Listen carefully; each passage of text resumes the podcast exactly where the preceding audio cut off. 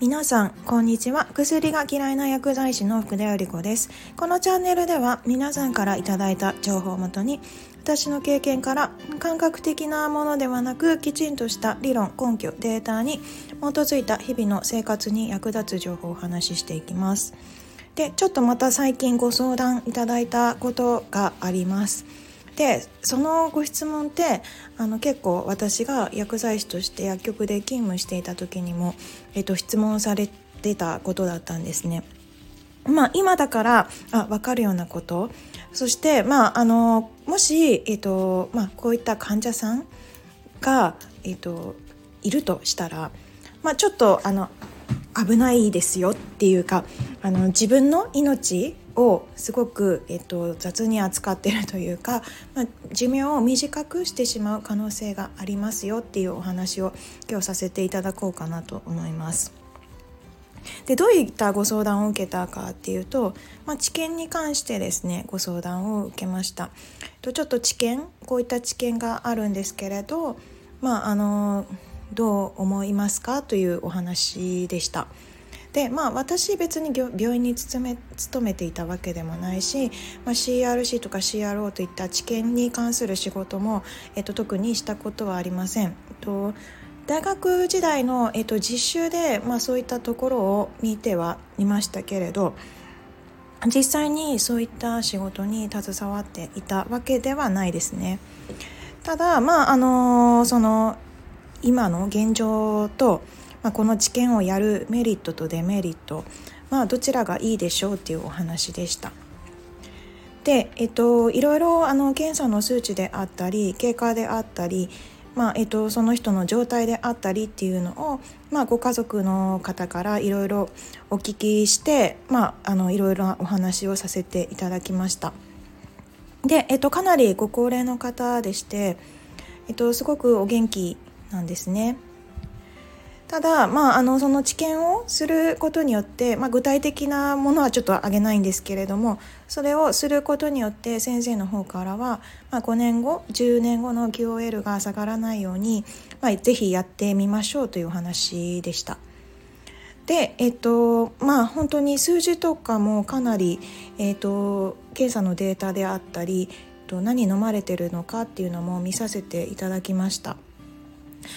と元からまあちょっと血圧が高かったっていうのもあって血圧のお薬は、えっと、飲まれていました。ただ、えっと、飲むことによって、えー、かなり下がってしまったんですね。それで自覚症状はありますかというお話もしたんですが、まあ、特に本人は何もなくて元気にしているという話でした。あと、まああのー、聞いていた、えっと、事前に聞いていた、え疾患名以外にもさまざまなお薬を、まあ、飲まれていて、えっと、数値的には問題ないですけれど、えっと、こういった症状なんですか？ということもお聞きしたりはしました。まあ、ちょっとそれはご家族の方なんでまだわからないということだったんですけれど。あねあのー、治験のね書類もたくさん送られてきてで、えっと、これは何だ？ということでご家族の方も気づいてでえっとまああのかかりつけのお医者さんの方は最初はちょっとあの治験には消極的だったそうなんですけれどもまあやってみてもいいんじゃないかというお話でえっとご家族もかなり賛成されてる方が多いということで、えっと、賛成やる方向で話が進んでいるようでした。でただ、えっと、その治験をやるにあたってですねかなりご高齢なんですけれども、まあ、治験ってかなりあの本当に大変なんですよ。その治験者に当てはまる人を探すっていうのもすごく大変ですしそしてまあご高齢でいろいろ今すごく充実された、人生を歩んでいらっしゃるそうなんですね。ただその治験の場所に行くまでに、えっと、3.5時間なんで往復で7時間、えっと、バスで行かれるそうなんですそして、えっとまあ、7時間の、えっと、交通の時間がかかってその後に検査なりなんなりを1ヶ月に1回1年間必ずし続けなければいけないというお話でした。あすごい大変ですよね。ご高齢で、えっと、往復7時間かけて通い続けるっていうこと。それももし体調が悪くなってしまったらご家族は今一緒に住んでらっしゃるわけではないのでそこに行くっていうのもだいぶ難しいかなと思いました。そしてまあ書類の中にやっぱりちょっとえって思うような内容のものがえ、私の中であったので、えーと、調べさせていただきましたちょっと通常では考えられないような内容のものでえっとこれはちょっとおかしいんじゃないかまあ実際に私がその書類を見てるわけではないんですがまあそのご家族の一人がやっぱり疑問を持たれたということで私もちょっとあの引っかかったので、えっと、調べたらちょっと考えられないような内容でしたね。でまああのー、本当にご本人がやりたくなければやらない方向に持っていけるなとは思っていたんですけれどとご本人はまあ家族が言ってるし先生かかりつけの先生も言っててまあその治験やってくださる先生もすごくいい先生でみんなそういうふうに言ってるから別にやりますみたいな感じになってるんですね。でえっと薬局時代に聞かれたことっていうのは、えっと、膝のまあやっぱり膝だったりそういったところの手術ですね痛くなってしまって歩けなくなってしまうっ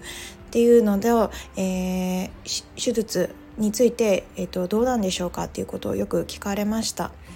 あやっぱりご高齢になればなるほどやっぱりリスクは高くなるのであまりおすすめはしてませんでした。ただまあ今いろいろやっぱり調べた結果結局膝もあのけんそういった手術をされる方って健康な骨まで削ってしまいます。なので、えっと、まあ、そこまで行ってしまうまでにかなり歪んだりいろんな面が、えー、負担がかかることによって、えっと、歩けるようにするためには、えっと、健康な骨を削らなければいけなくなってしまったんですね。なので、まあ、もちろんそれで、えっと、しっかり歩ける方も見てきましたし、まあ、逆に調子悪いという方も見てきました。体の構造って本当に、えっと、微妙で複雑で繊細になってきます。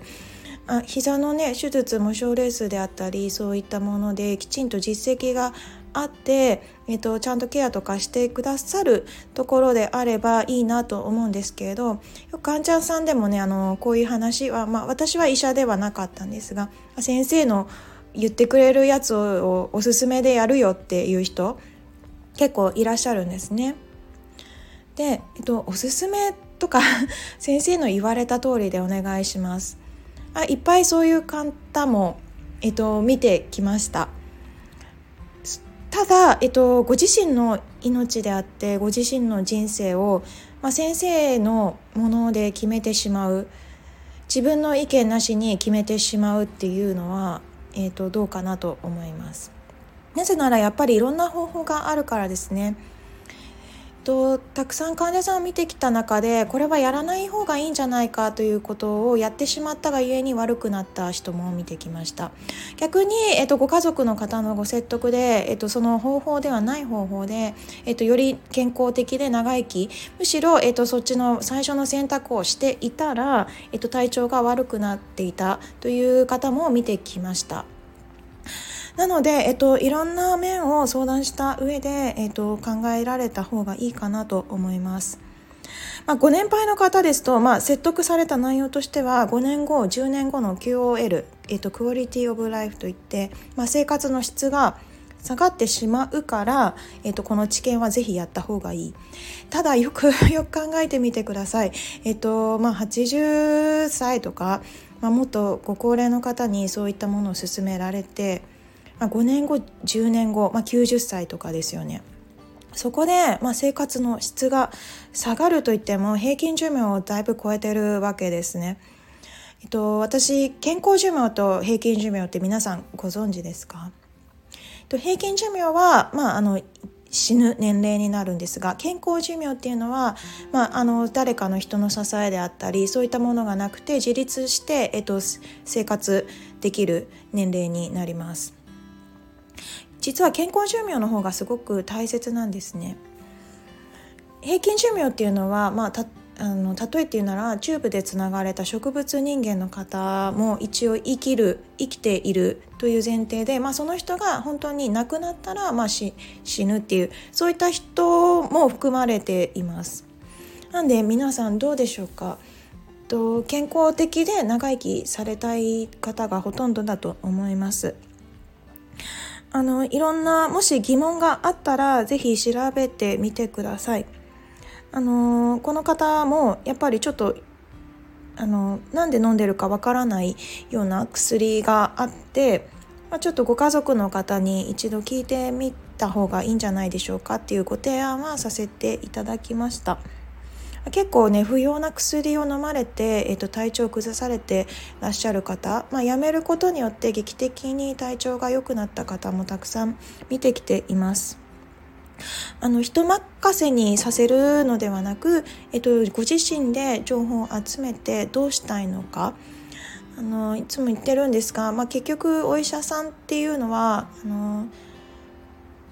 年齢を重ねれば重ねるほど同じ処方しかこちらからどうやあの聞いたり何かしない限りは、えっと、変えてはくれませんほとんど、まあ、そんな方ばっかりではないとは思うんですがまあ、やっぱり何かこうこちらから、えっと、積極的に質問であったり疑問点であったりそういったことを投げかけない限りは教えてくれなかったりします、まあ、もちろんあちらが忙しいっていうのもあるかと思いますが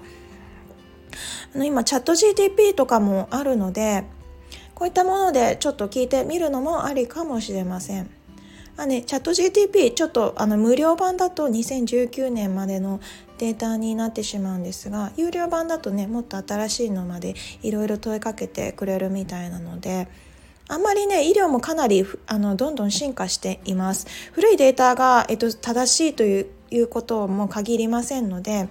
そのあたりはきちんと、えっと、精査した上でご自身で判断していただけたらなと思います。誰かに言われたからこうしてそして誰かのせいにするとかあそういうのは一番良くなくて自分で決めて是非行動してみてください。あね、あの正直知見もかなりお金が絡んでいます。あいやあのまずモニターに当てはまる人も少ないっていうのとあと先生もかなりねあのやることによってお金がもらえたりしますからね。私たちも実はそうだったんですよ。先生たちほどではないんですが新しく薬が発売されたり、まあ、その薬を使うことになると、まあ、ちょっとあのお弁当みたいなちょっと豪華なお弁当をお昼に、えっと、いただいたり、まあ、プレゼント的なものをいただいたりは、えっと、していました。まあね、昔はもっと豪華だったなんて話も聞きました。まあ、私が薬剤師になった頃はだいぶ厳しくなったよなんて話は聞いてましたけど、まあ、そういった現状もあったりします。なので、えっと、どうしたいのかは是非ご自身でいろんなことを精査した上で決めてくださいね。本当にあの自分の命は自分で守ること。そして、えっと、受け身にならないで自分からきちんと発言してどうしたいか。これは絶対重要になってきます。なので、えっと、そのように、えっと、行動していただければなと思いますまあね、あのいろんな意見があります。えっと、いろんな意見を精査した上で、えっと、ぜひ決めていただけたらなと思っています。今回の内容ですけれど、まあ、過去に読んだ本で、えっと、お医者さんの立場からえ似たような、まあ、意見というかそういったことをちゃんと書かれている方の本も概要欄の方に記載しました、えっと、もしご興味があったら見てみてください。今回の内容がいいなと思っていただけましたら、ぜひいいねと、チャンネル登録していただきますと通知が来ますので、もしよかったらよろしくお願いします。今日も最後まで聞いてくださりありがとうございます。良い一日をお過ごしください。Have a nice day. バイバイ。